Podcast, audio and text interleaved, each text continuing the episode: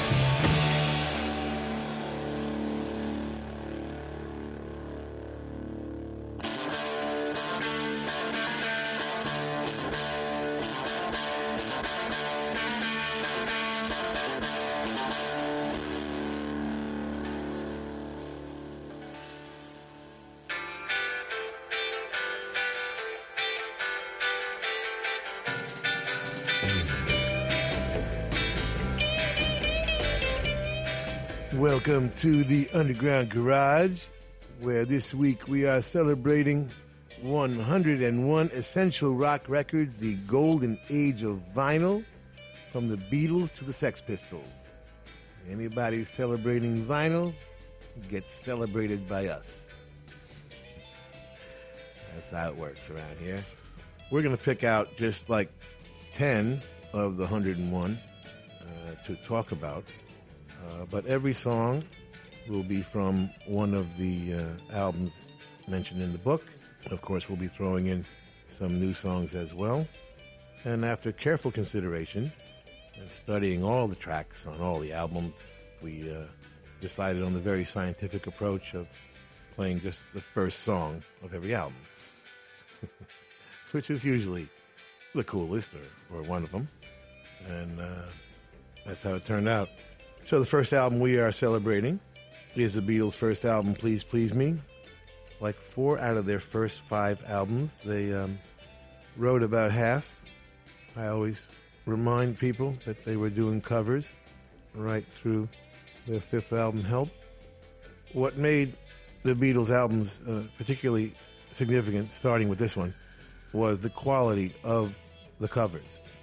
They were already good writers by 63, and keep in mind, we discovered the Beatles halfway through their career. They had been together since 58, you know, so we found them in 64. And starting with their second record, uh, with the Beatles, the writing would uh, take off into the stratosphere. But the quality of the cover songs made the albums something more than just a couple of hits with filler. There was no filler with the Beatles, and this was a new idea, really, in the rock genre, anyway. I mean, certainly uh, Frank Sinatra and, and a few others uh, were giving respect to the album format earlier. But the Beatles would set the standard that would help make the album, and specifically the vinyl album, of course, that's all there was, the important means of communication. So here is the first song from their first album, and I will be interrupting a little bit more often than usual halfway through the sets to talk about what's going on. All right, Paulie, count it off. One, two, three, five.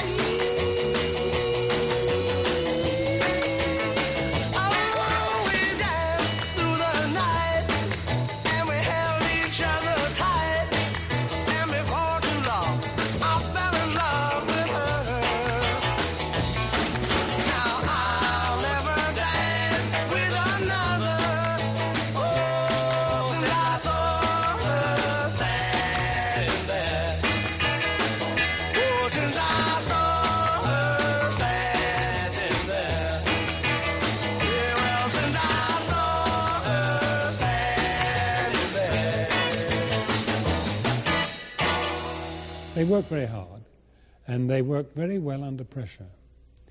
Very young men, don't forget, they're in their early 20s. Paul was 21 perhaps. And all the immense challenges that were presented to them resulted in great stuff. And they worked very quickly, and we had to work quickly to capture them. So um, the songs were written with a minimum of fuss, and John and Paul were, were kind of tending to go their own ways, tended to write their own songs at this time, but they still they still helped each other out. And I we I will be recording just like uh, a live broadcast. We weren't doing multi-track work. We weren't overdubbing voices incessantly. Um, the, the very first album I did was, in fact, like a, like a radio show.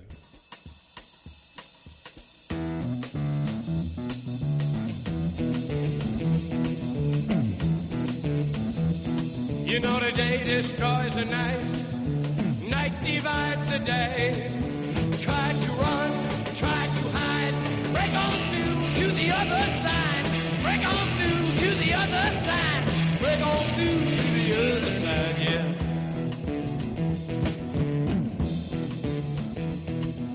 We chased our pleasures here, dug our treasures there,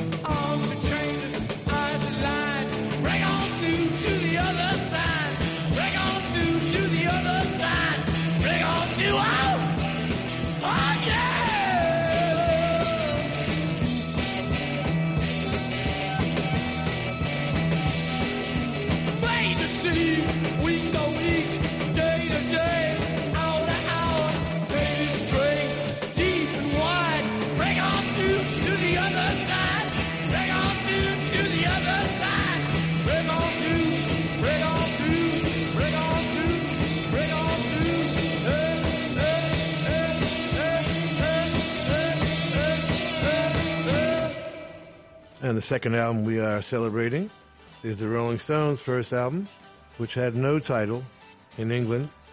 Andrew Loog Oldham, the genius manager, deciding they were so uniquely and ferociously identifiable that no uh, title was necessary. And America put some dumb title on it. Uh, what was it? Oh, England's newest hit maker, something like that. Which a bit optimistic. Uh, yeah. Now the Stones uh, rivaled the Beatles, and some would even say uh, surpassed them in terms of being kings of the cover record. They only have uh, three compositions on their first album, and one of them is an instrumental. And unlike the Beatles, they uh, we've talked about this before. The Beatles pretty much stuck to the original arrangements when they covered records. They just were so good and so unique that they were able to make them their own. Where the Stones um, very often would would uh, would change the arrangements. And if you are a regular listener, you uh, know that we use the English configurations for the Beatles, but the American configurations for the Stones, because two of the Rolling Stones' best albums didn't exist. And uh, for this, we are using the American version because it's much hipper to start your first album with this.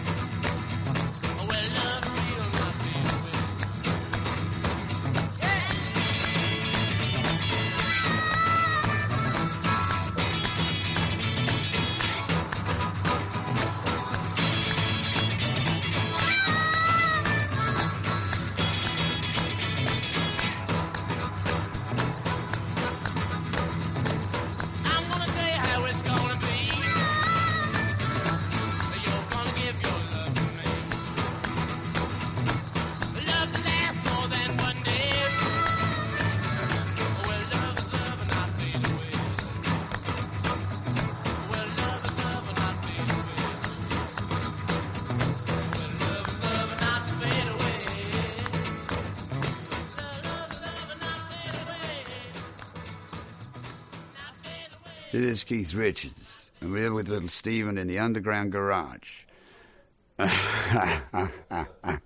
Baby. You used to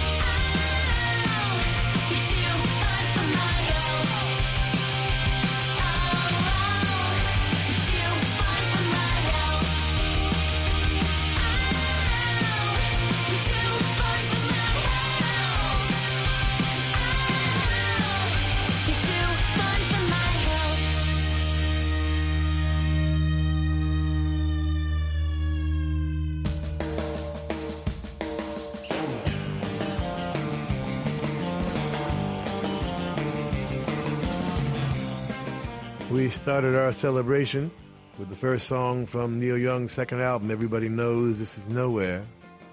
My favorite of his ever, Cinnamon Girl. Neil uh, producing himself with uh, David Briggs, 1969. The Beatles, I saw her standing there from Please Please Me, their first, 63. Of course, the great George Martin producing. And all four of the Beatles getting hand clap credits. And because of the nature of analog, you know, as opposed to digital, you only needed a handful of people to actually have hand claps, you know, work. You know, there probably wasn't, you know, may, maybe uh, Mal Evans or an assistant engineer or two, you know, might have joined them, but uh, you know, you only needed about uh, six, eight, ten people at the most to have uh, great hand claps in those days, as opposed to now with digital, where you need a hundred people, and it still sucks. but I digress. Break on through, the Doors' first album, a fantastic album. Actually, I didn't appreciate it when it came out. We had a very big prejudice against the West Coast in general, which was uh, silly and stupid and ignorant. I think that describes my youth quite accurately. Some interesting influences there. Uh, the guitar riff from Mellow Down Easy, Little Walter's record, and uh, a bit of organ riff from Ray Charles, uh, what I say. But, you know, very uniquely Doors, like them or not. Paul Rothchild producing. The Rolling Stones covering Buddy Holly.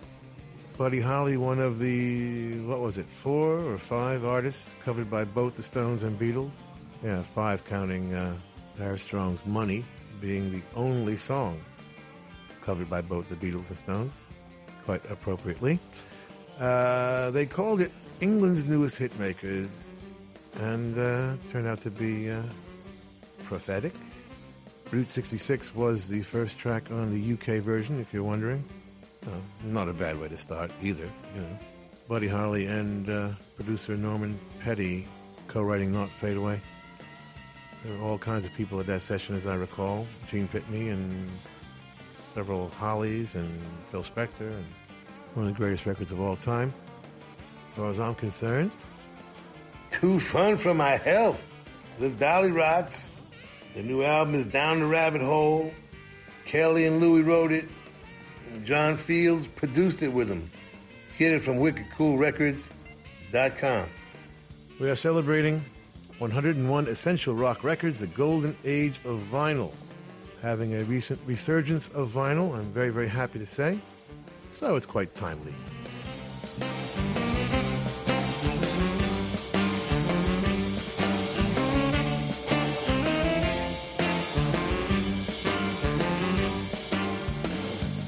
Recién estamos arrancando una nueva edición del Underground Garage de Little Steven aquí en Rock FM, en una noche además en la que estamos celebrando los 10 grandes discos que revolucionaron el rock and roll, o como lo llama Stevie, la época dorada del vinilo. Uno de ellos y con el que comenzaba el show fue el disco Please Please Me de los Beatles. Todos ellos, por cierto, puedes encontrarlos en el libro 101 discos esenciales del rock escrito por Jeff Gold. Ahora bien, en este ratito de radio vamos a detenernos en Mr. Tambourine Man. Fue el debut de los Birds y se tituló además por el clásico de Bob Dylan, que también, por cierto, versionaron en el disco. Con aquel trabajo, curiosamente, se pretendió, bueno, entre comillas, plantarle cara a la invasión británica de bandas en Estados Unidos, como era el caso de los Beatles, ya asentado, además eh, de asentar, bueno, pues un poco las bases de lo que sería conocido como el género folk rock. El disco salió publicado en el 65, precisamente en medio de todo el fulgor que estaban causando bandas británicas como los propios Beatles, los Stones u otras que estarían por venir como The Who o Led Zeppelin. Little, Little, todo tuyo.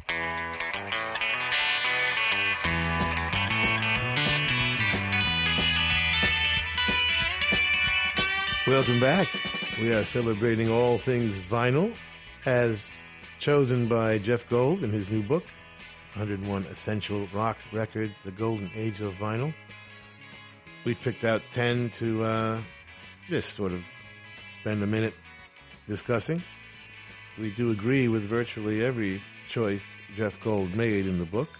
And of course, he left out a few of our favorites, which is what lists are all about, right? You know, the, creating those discussions and arguments. And the man has essentially uh, very good taste, or he wouldn't be doing the show. so the next one we picked out is the Byrds' first album, Mr. Tambourine Man. It was uh, an extraordinary moment, the archetype of what would be called folk rock, pretty much inventing it on this album. And I know that's a whole nother discussion. You could give the credit uh, to the Beau Brummels or the Searchers or various people, but uh, the Byrds would, this song, really, I think, enable Bob Dylan to go from the most respected writer to one of the most respected uh, artists and performers. Bob following this success with his own uh, Like a Rolling Stone just a few months later. So here it is, the beginning of the jingle jangle sound of folk rock through, uh, at that time, called Jim McGuinn, and the Rickenbacker guitar that he saw George Harrison playing in the Hard Day's Night film, and uh, used magnificently right here.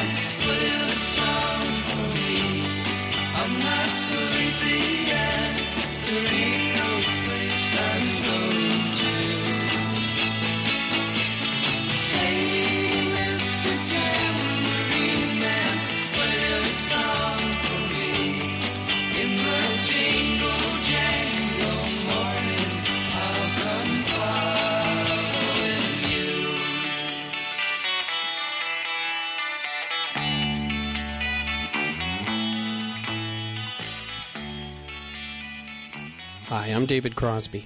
And in the 60s, I was with the Byrds. In the 70s, it was Crosby, Stills, Nash, and Young. And you're with Little Steven's Underground Garage. The music is timeless.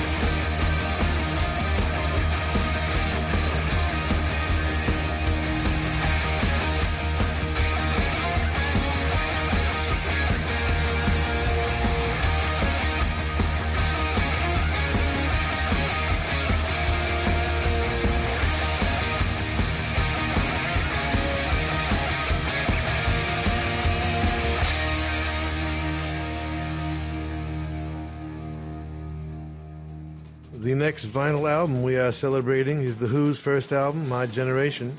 Still their best as far as I'm concerned, but a lot of these first albums are amazingly good.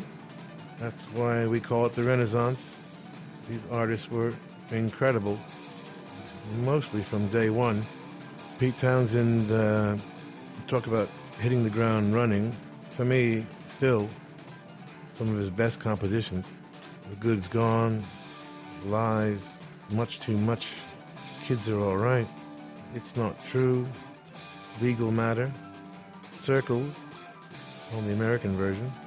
Amazing songs, and the very unique musical configuration of the group uh, allowed them to sort of overlap in terms of what the instrument's usual role would be. Keith Moon's drumming very much a part of the compositions.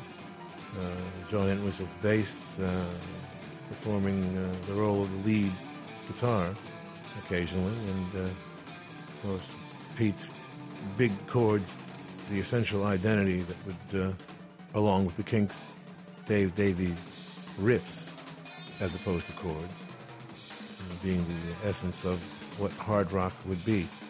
But this stage of the game, 1965, uh, hard rock wasn't yet homogenized.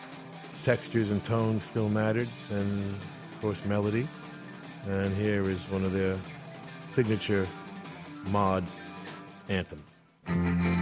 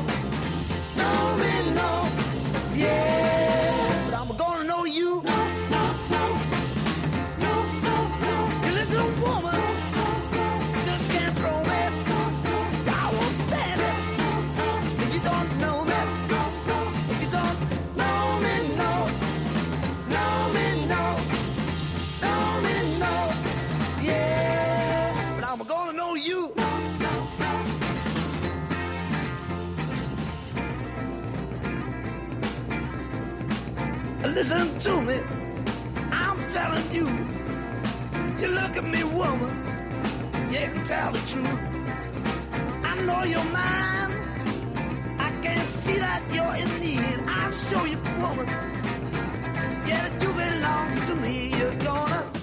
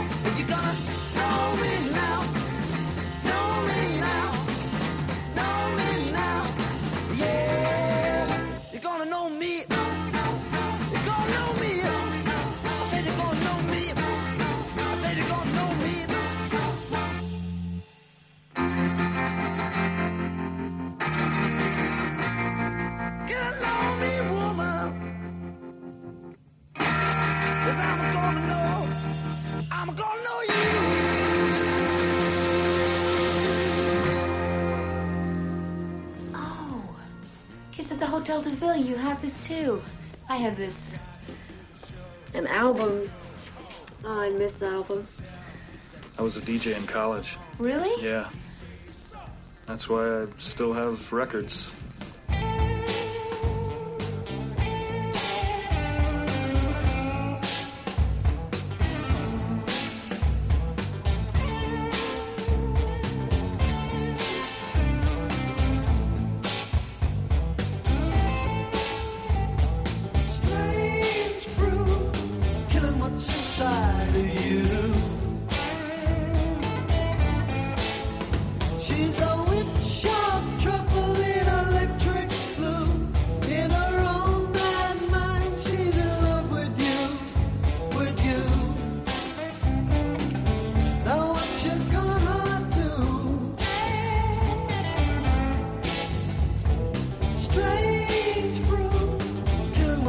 side.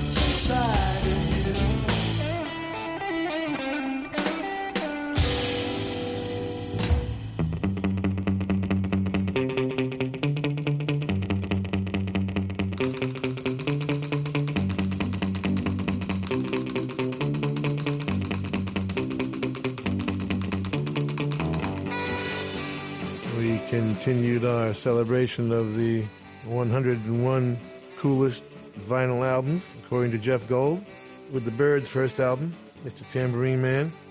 Amazing. The first of, oh, at least six absolutely classic albums in a row. Amazing how quickly things evolved in those days. Those six classic albums being done between 65 and 68. There is still some uh, controversy as to who's playing on that particular song, whether it was the session guys, the most famous session guys, well, certainly one of the classic groups of session guys. The Wrecking Crew, uh, Hal Blaine on drums, uh, Larry Knechtel playing that amazing bass part, Leon Russell, Jerry Cole, along with, at the time, Jim McGuinn, now Roger McGuinn, uh, and his 12 string guitar. I believe those guys are on that single, uh, at least.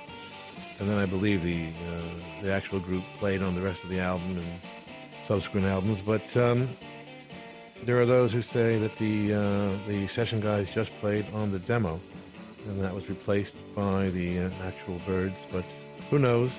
Anyway, one of the great groups of all time, soon to play on their own records, if not immediately. Another of the greatest debut albums of all time, Will Be Great. We played the first song, Hey Grandma, uh, written by Jerry Miller and Don Stevenson. Like the Byrds and Buffalo Springfield, who we're going to celebrate in a minute. Five lead singers, you know.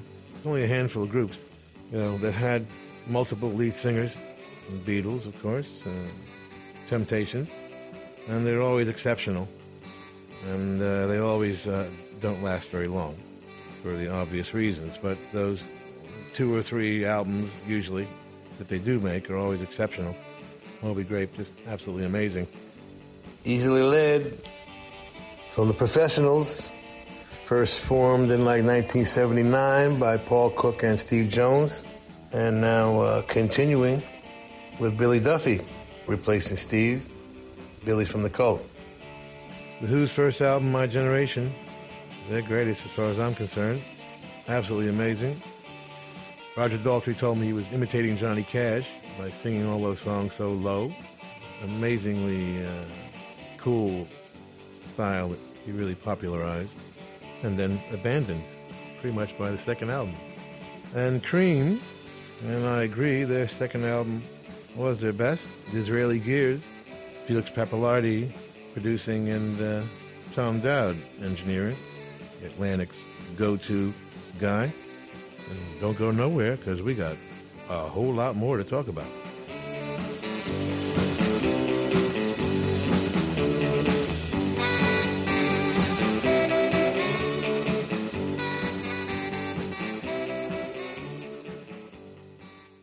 Estás en Rock FM. Estás escuchando Rock FM.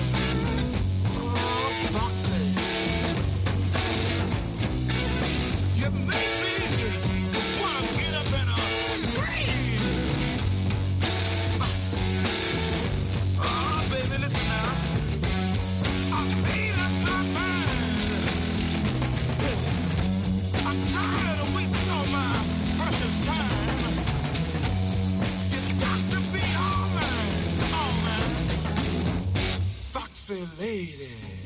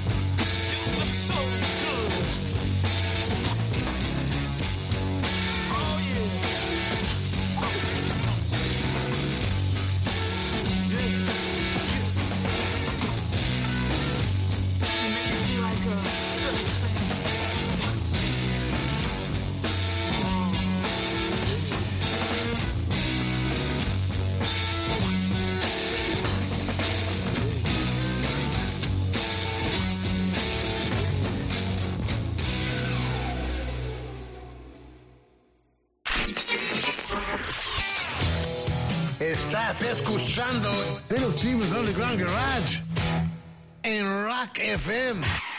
Estás en Rock FM escuchando el Underground Garage de Little Steven, uno de los discos que no podía faltar en esta selección de los que cambiaron el rumbo de la historia de la música. Es el segundo trabajo de The Paul eh, Butterfield Blues Band. Es el disco East West. Además, era por ejemplo la primera vez que se veía en Estados Unidos una banda inter- interracial y en ella por ejemplo nos encontrábamos músicos de primera línea como era el guitarrista Mike Bloomfield, cuyo talento, comenta Steven, quedó un poco eclipsado por decirlo de esta manera por la fama también merecida de otros como Eric Clapton o Jeff Beck que eran también muy amantes del blues, aunque estos eran británicos. Pero este disco es relevante esta noche y Little Steven nos va a contar por qué.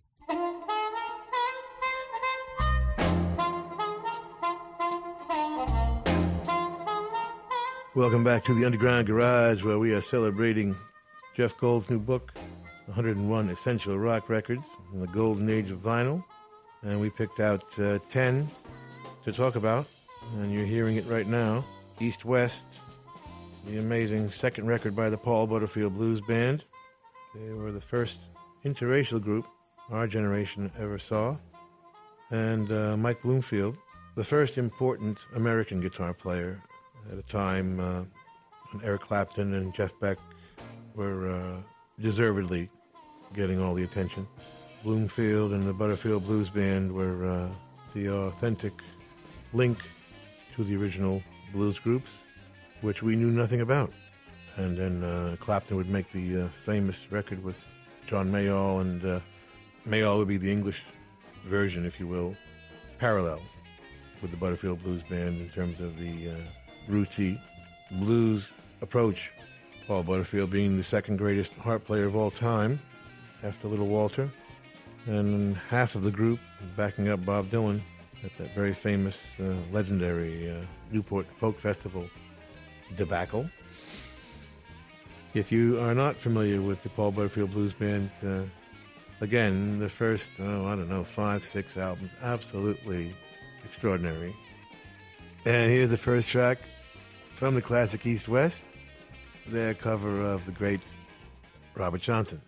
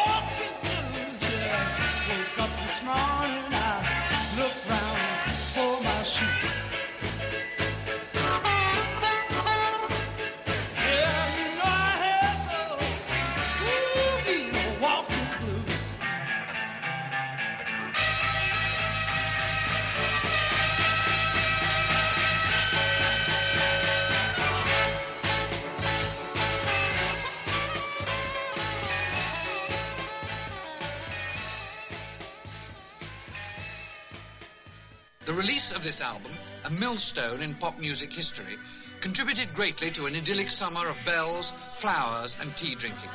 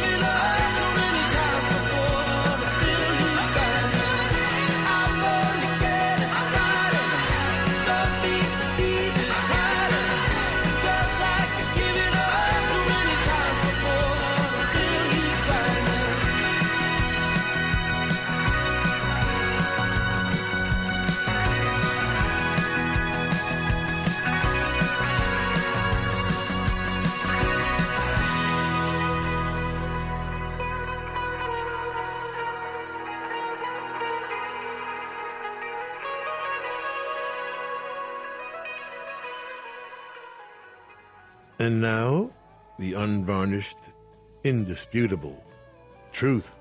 The Jeff Beck Group's first of their two amazing albums. This one, uh, probably the most important album of my life from the end of the 60s.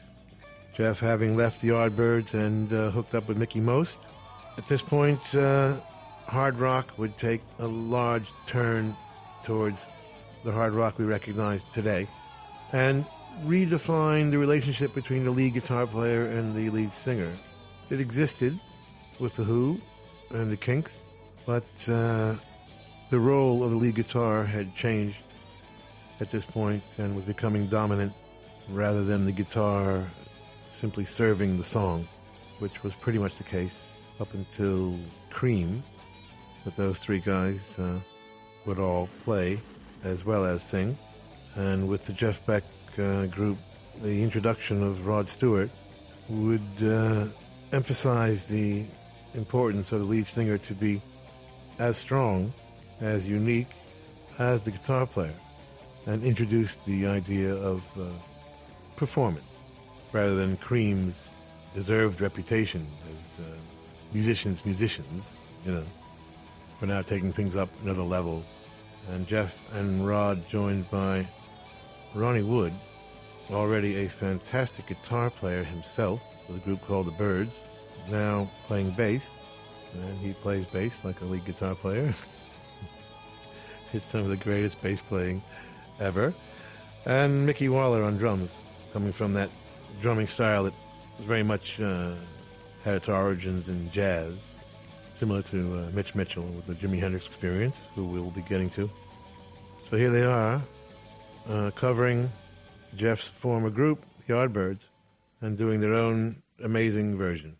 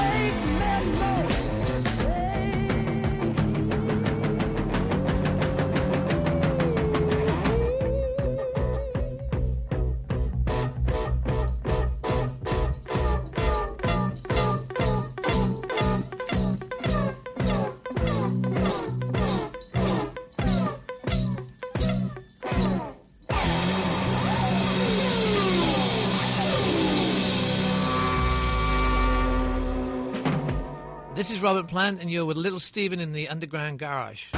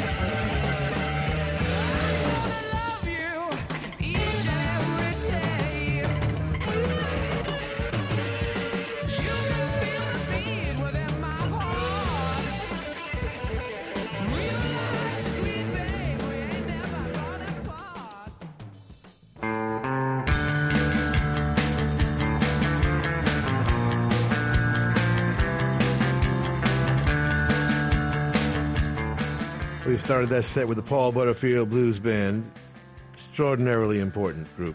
Uh, Welcome Blues from their second album, East West, already an amazing evolution from their first album. Very much introducing that whole connection between Eastern and Western music. You can hear the Ravi Shankar like, sitar like Eastern scales that Mike Bloomfield's playing in that classic composition of the title track. But the first track, Walking Blues, um, very much up, you know, their main street, if you will. Robert Johnson's classic. The band started by Butterfield and the second guitar player, uh, Elvin Bishop. Also very good. Mark Naftalin keyboards, Jerome Arnold on bass, and uh, Billy Davenport and uh, formerly Sammy Lay on drums. Getting started from Sam Fender. The album is 17 Going Under. He wrote it. Bramwell Bronte produced it. Get it from samfender.com. Shapes of Things was the Jeff Beck group. Do yourself a favor. Uh, get that one if you don't have uh, Truth. And the second, Beck-Ola. Mickie Most producing. And, and coming directly from the existence of the Jeff Beck group came Led Zeppelin. So similar in the eyes of the critics in England that uh, they savaged them, chasing Led Zeppelin to America quite early and often. And we love them, of course, right away. Starting with that amazing first track. Uh, one of the most extraordinary uh, first tracks in, in history, certainly. If you listen to that thing again, uh, let's, let's just, just focus on the drums. As far as I know, I don't believe John Bonham had been in the studio very often, if at all. Incredible. The whole thing. Jimmy Page producing. cool stuff.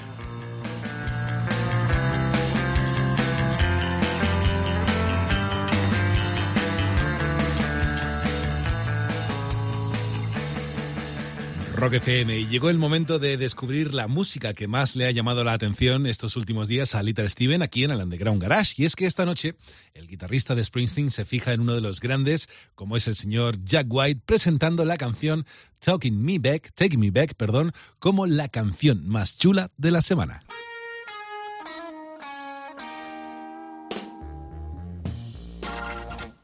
Our coolest song in the world this week comes from the rock and roll capital of the world, Detroit, Michigan. Please welcome back to the Underground Garage stage, Jack White.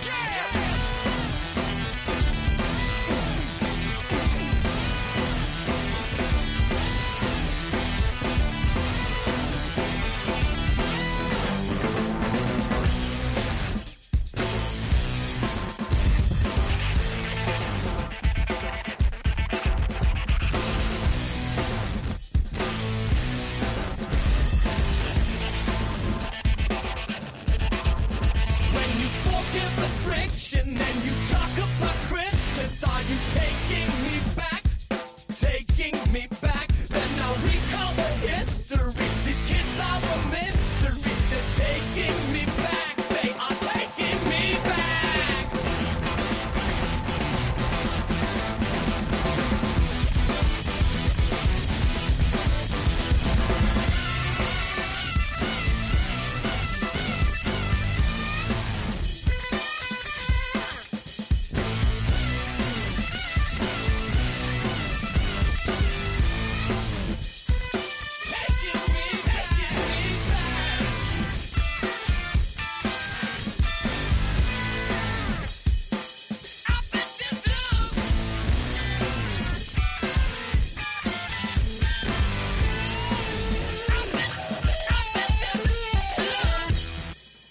Choice of a featured album is Buffalo Springfield's second Buffalo Springfield again, 1967. Buffalo Springfield just after the Byrds really ushering in the uh, new genre of country rock between Buffalo Springfield and the Byrds. It is their harmonies and uh, emphasis on country roots that would lead to the Flying Burrito Brothers and the Eagles and America and quite a bit of what is now country music. Neil Young uh, writing and finally getting a chance to sing after the producers telling him that he couldn't on the first album. Mick Jagger being the first, and then uh, certainly Bob Dylan institutionalizing the idea that one could be a great singer without having what was considered the classic great voice. And Neil Young would, uh, of course, be one of those great singers that could have only flourished in the new art form of rock. So here is Buffalo Springfield and Neil Young, borrowing a little bit from the Rolling Stones from their classic second album, Buffalo Springfield Again.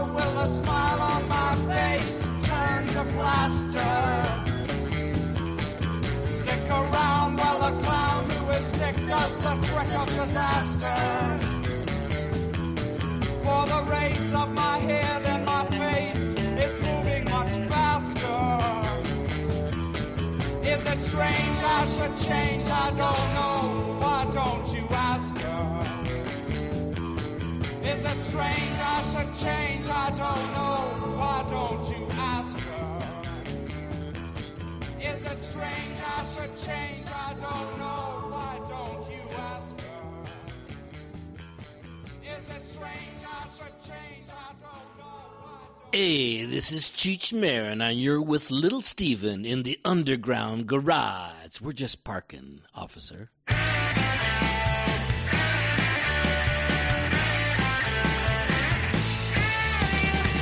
me, what are you trying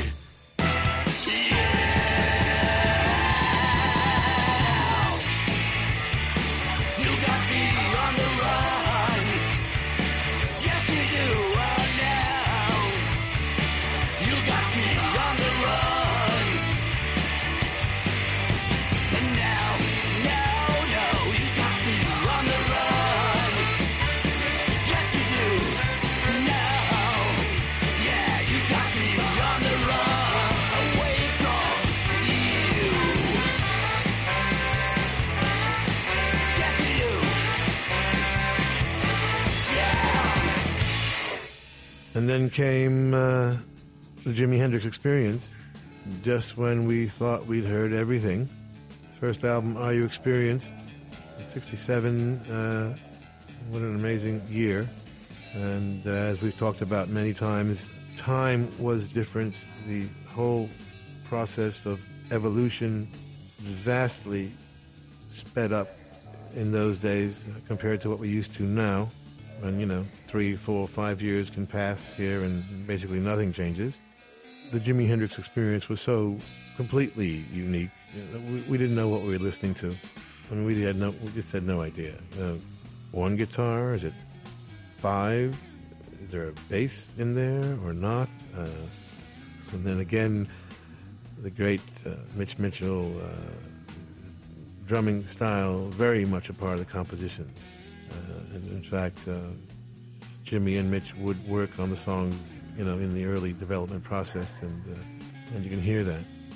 We're going to go with, uh, I think, the archetypical Jimi Hendrix composition, which is actually the first song from the English version, and uh, this first record produced by Chas Chandler, the Animals bass player, who found Jimi uh, right here, where we are, in Greenwich Village, Cafe Wha, and had the very, very good idea to bring him to England because I don't think anybody would have got it here in the States, record company wise.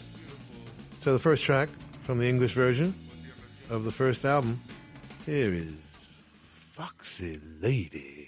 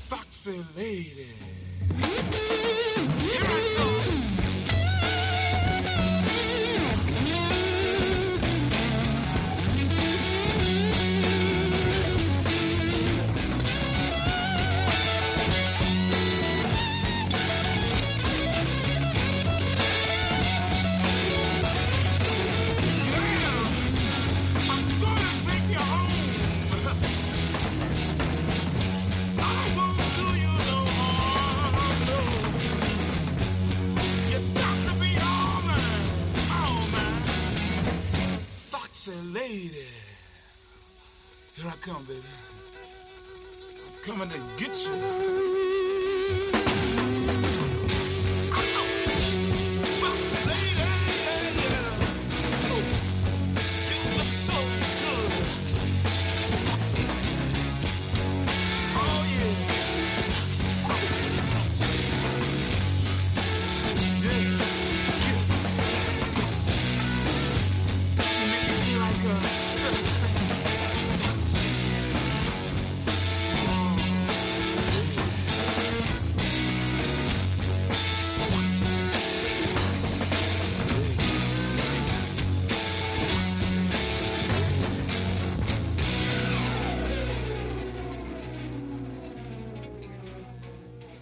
Own this store called Championship Vinyl. It's located in a neighborhood that attracts the bare minimum of window shoppers. I get by because the people make a special effort to shop here. Mostly young men who spend all their time looking for deleted Smith singles and original, not re-released underline, Frank Zappa albums.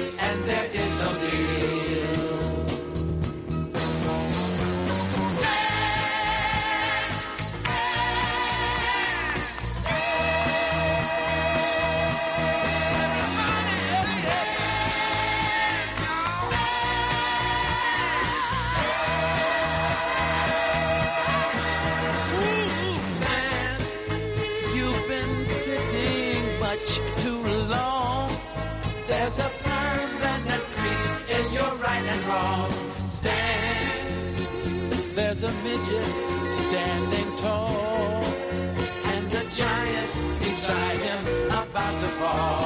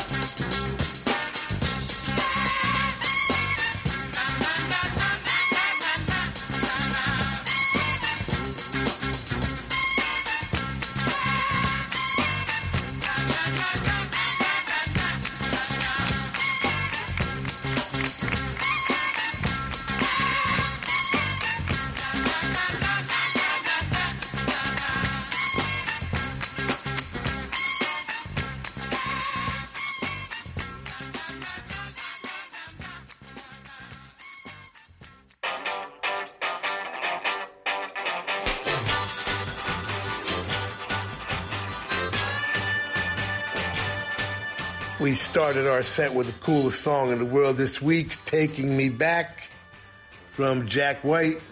His new album, his fourth studio album, is Fear of the Dawn. He wrote and produced it and played everything. Engineered by Joshua Smith and Bill Skibbe. Get it from thirdmanrecords.com. Buffalo Springfield were next with Mr. Soul. From Buffalo Springfield again, their classic second album, their best. Charlie Greene and Brian Stone producing and managing at the time. On the Run is Stupidity, featuring Keith Streng. Keith wrote it with the band and produced it with Stefan Brandstrom. Get it from Red on redonredrecords.bandcamp.com. Jimi Hendrix Experience, first track on the UK version. I forget where it was on ours. I think second or third. Uh, we started with uh, Purple Haze, equally mind blowing.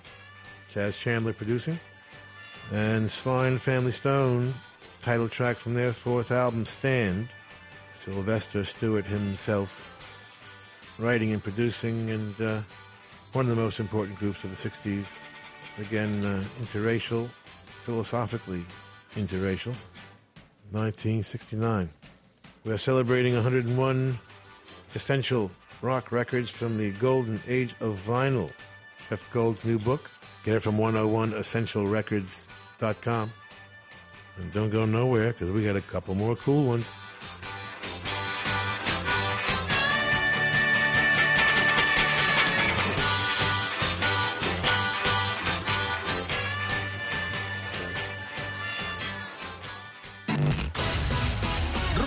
FM presenta Rock and Ríos. Wizzing Center, Madrid, 12 de marzo, entradas agotadas. Nueva fecha, 11 de marzo. Cuatro décadas después, Miguel Ríos regresa con el mayor directo de nuestra historia. Un hito imbatible que marcó un antes y un después en la cultura de nuestra música. Si estuviste, solo tienes una oportunidad de revivirlo. Si no, ahora es tu momento. Vuelve Rock and Ríos en directo. Nuevas entradas para el viernes 11 de marzo, ya a la venta en miguel-ríos.com. Estás escuchando Rock FM.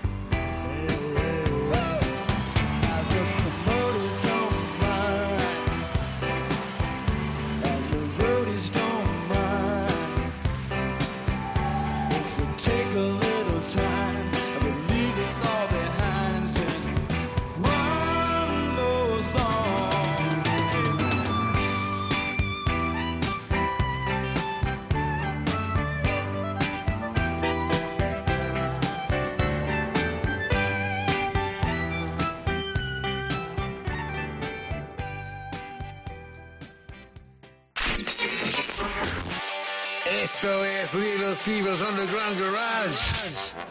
Volvemos en un segundo en Rock FM. Estás escuchando el Underground Garage de Little Steven aquí en Rock FM y dentro de la selección de los 10 discos que dieron forma al rock and roll, nos encontramos con Raw, que es la canción, que es, perdón, el disco de Iggy Pop and the Stooges, que fue producido por el propio Iggy y también por su gran amigo David Bowie. Con este disco, bueno, se abrieron las puertas para que otras bandas eh, siguieran su estela en lo que vendría a conocerse como punk rock, y nos referimos a bandas como Ramones o Sex Pistols, quienes, por cierto, también serán protagonistas en este ratito de radio en el Underground Garage, movidos por la fuerza de Iggy Pop and the Stooges. Dale, Stevie.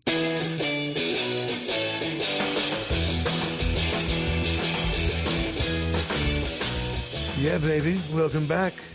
You are in the Underground Garage. Where else would you be hearing so many cool records in a row? Let's face it. we are uh, celebrating uh, a new book by Jeff Gold 101 Essential Rock Records in the Golden Age of Vinyl, from the Beatles to the Sex Pistols.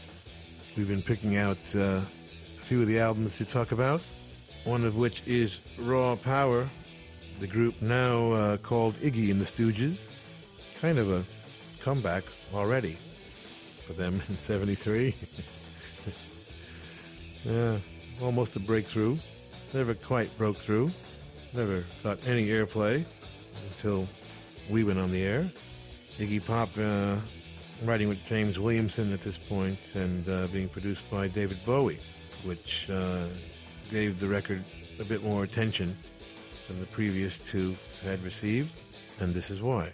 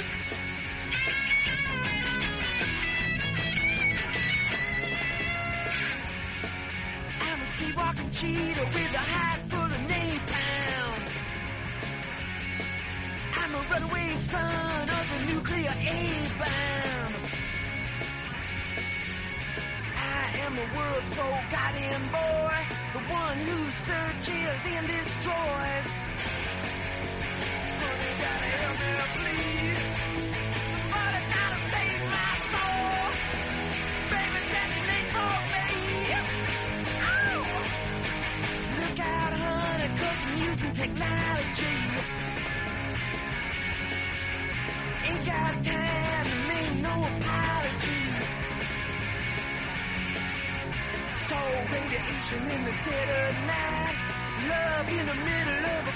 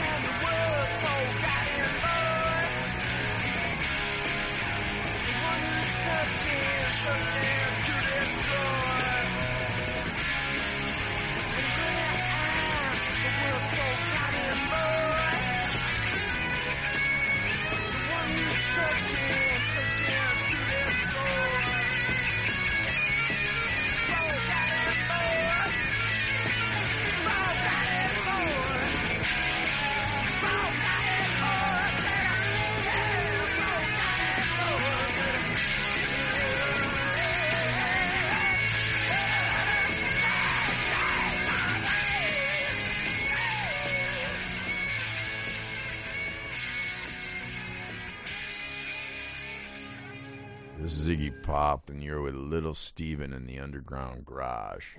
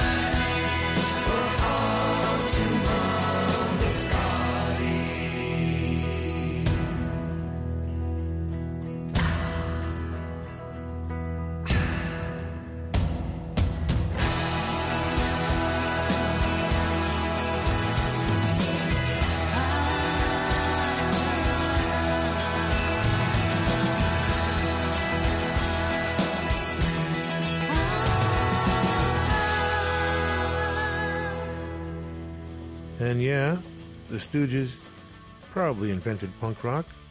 Them or the MC5, I suppose. But the Ramones would institutionalize it, and that's where they belong.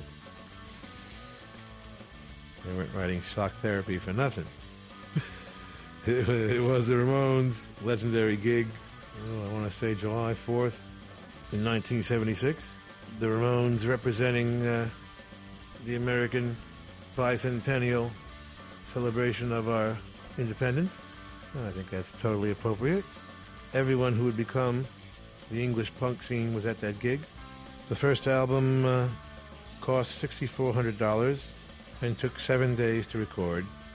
And I know what you're wondering is what they do the other five days. Don't be a smart ass.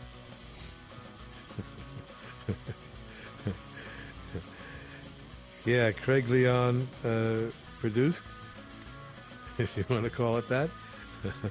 I'm joking. It was it was quite groundbreaking at the time. To say it was uh, relatively primitive would be an understatement.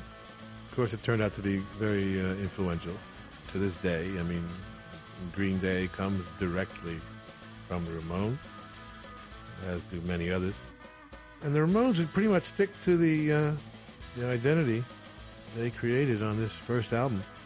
The compositions would generally improve, but uh, a lot of classics immediately on the first record, starting with this.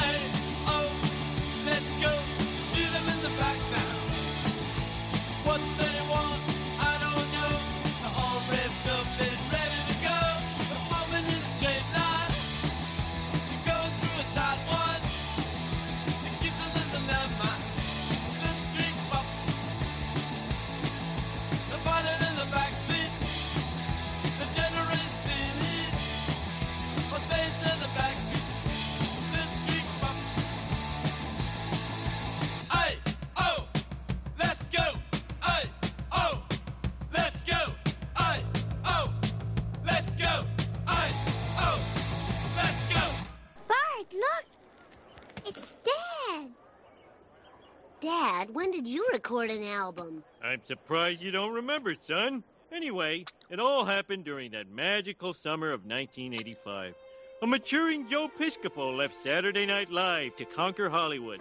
People Express introduced a generation of hicks to plane travel.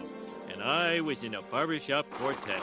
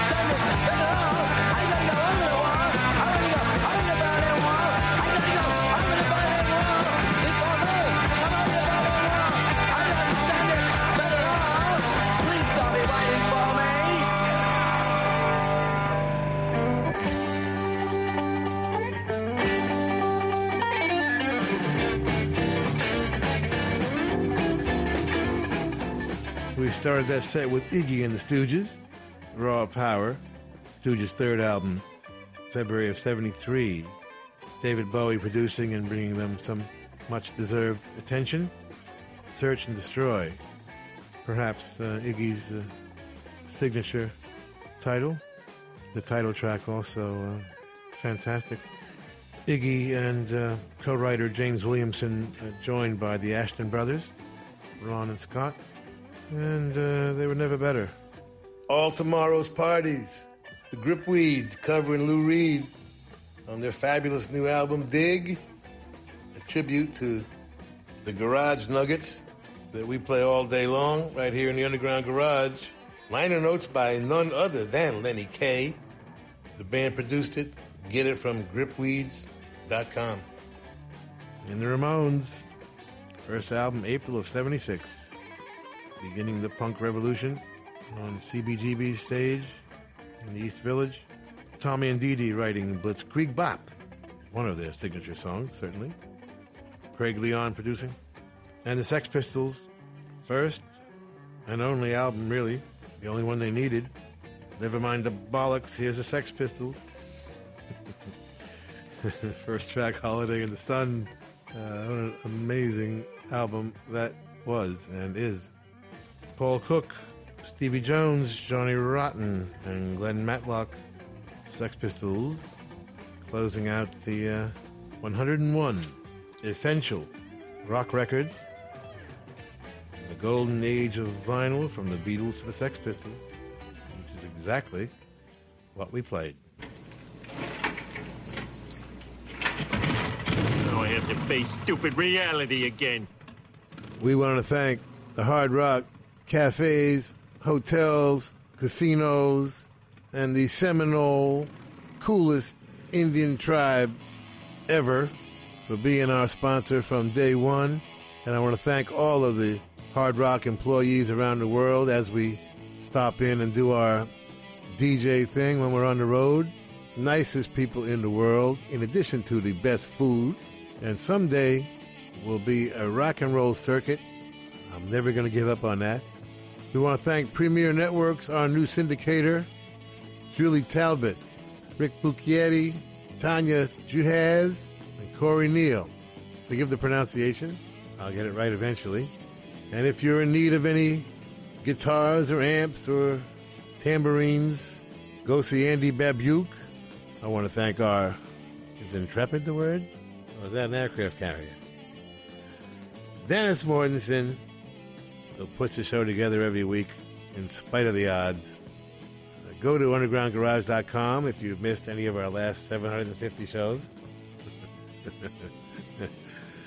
and uh, Facebook and Twitter and at Stevie Van Zandt. You can talk to me personally. And thank you, Alan Freed. We'll see you all next week. And that's the name of that tune. Ciao, baby. Nice ride. Go back to Jersey, you moron!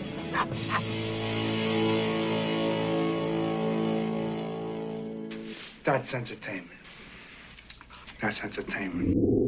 Bueno familia, y hasta aquí llega el Underground Garage de esta semana. Espero que hayas disfrutado de esa selección de los 10 mejores discos de la historia del rock and roll, o mejor dicho, 10 discos esenciales de la historia del rock and roll. Recuerda al autor Jeff Gold por si quieres hacerte con ese libro. Y yo, bueno, pues te emplazo a que nos encontremos, si te apetece, ya el domingo que viene en el Underground Garage aquí en Rock FM, a eso de las 10 de la noche. Familia, feliz semana, un abrazo.